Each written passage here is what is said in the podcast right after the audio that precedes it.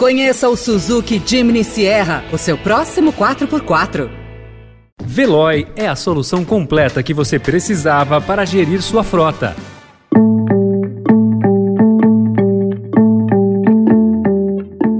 Olá, começa agora mais uma edição do Notícia no seu Tempo, um podcast do Estadão para você ouvir as principais informações do jornal. Hoje é quarta-feira, 23 de novembro de 2022, e esses são os destaques dessa edição.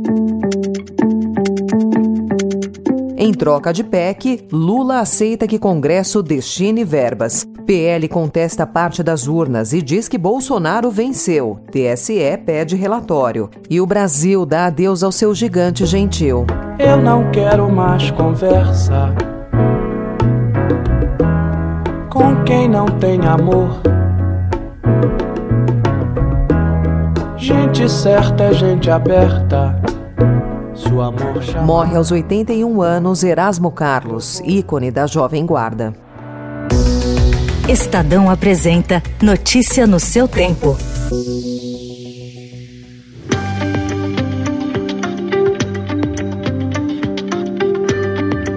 Após negociações com o Congresso, a PEC da transição, elaborada pela equipe de Lula, deve ser protocolada hoje no Senado. Em troca da aprovação da proposta, o governo eleito aceitou que parte dos recursos que devem ficar livres para gastos em 2023 possa ter destinação definida por deputados e senadores por meio de emendas. A equipe de transição também concordou em retirar o Auxílio Brasil do teto de gastos por quatro anos e não mais de forma permanente, como desejava ainda assim enfrenta pressão de líderes no Congresso para que esse período seja reduzido para dois anos e os valores envolvidos caiam dos pretendidos 200 bilhões para 160 bilhões de reais. Ministério da Economia anunciou ontem um bloqueio adicional de 5,7 bilhões de reais no orçamento de 2022. Com isso, o total de recursos congelados subiu para quase 15 bilhões e meio de reais, podendo prejudicar ainda mais o funcionamento dos serviços públicos no último mês do mandato do presidente Jair Bolsonaro. O bloqueio de verba já comprometeu a compra de livros didáticos, como mostrou o Estadão, e a emissão de passaportes pela Polícia Federal desde o último sábado. Segundo o Ministério Ministério, o corte foi necessário para cumprir o limite do teto de gastos. PL entrou ontem com ação no Tribunal Superior Eleitoral pedindo a anulação dos votos de 279 mil urnas eletrônicas sob a justificativa de que houve mau funcionamento do sistema. Para o partido de Jair Bolsonaro, o presidente teve 51,05% dos votos no segundo turno e venceu a disputa. O anúncio foi feito pelo presidente do PL, Valdemar Costa Neto.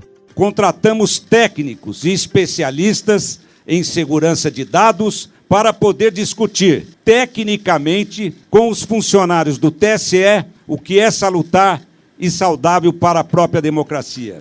Pouco depois, o presidente do TSE, o ministro Alexandre de Moraes, determinou que em 24 horas a coligação de Bolsonaro apresente um relatório completo sobre as eleições. Partidos criticaram o anúncio. O PT pediu punição e o PSDB chamou a iniciativa de insensatez.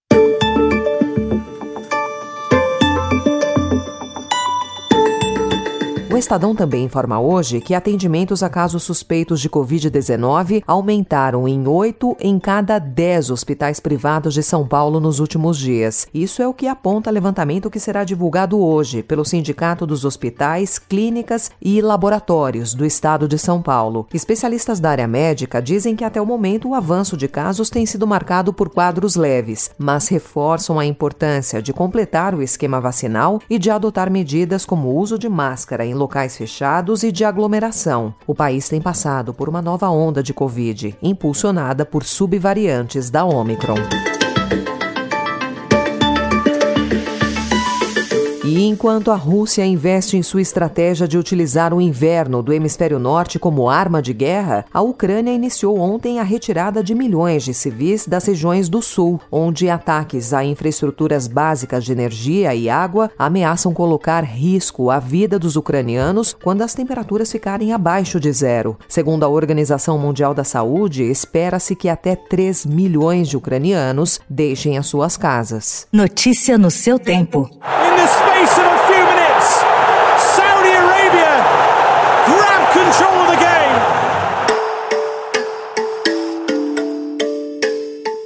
Arábia Saudita, hoje é feriado. O rei do país, Salman bin Abdulaziz, decretou feriado nacional no dia seguinte à vitória saudita por 2 a 1 de virada sobre a Argentina, de Lionel Messi. Na Argentina também poderia ser feriado, mas por luto nacional. Ninguém esperava uma derrota de virada contra o adversário, considerado o mais fácil do grupo C da Copa do Mundo do Catar.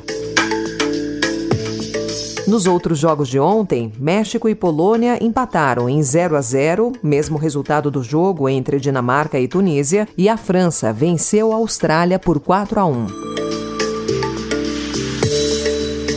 Pelo Brasil, o zagueiro Thiago Silva, segundo jogador mais experiente da seleção brasileira, será o capitão do time na estreia amanhã diante da Sérvia. Olho para a chuva que não quer cessar.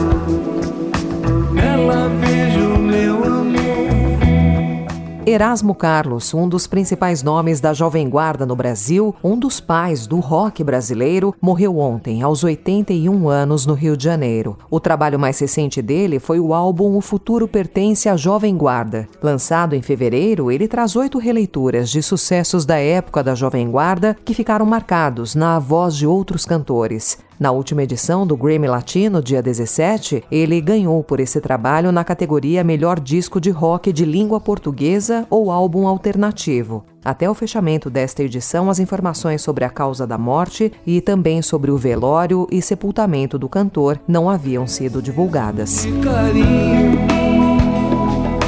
Diga ela pra não me deixar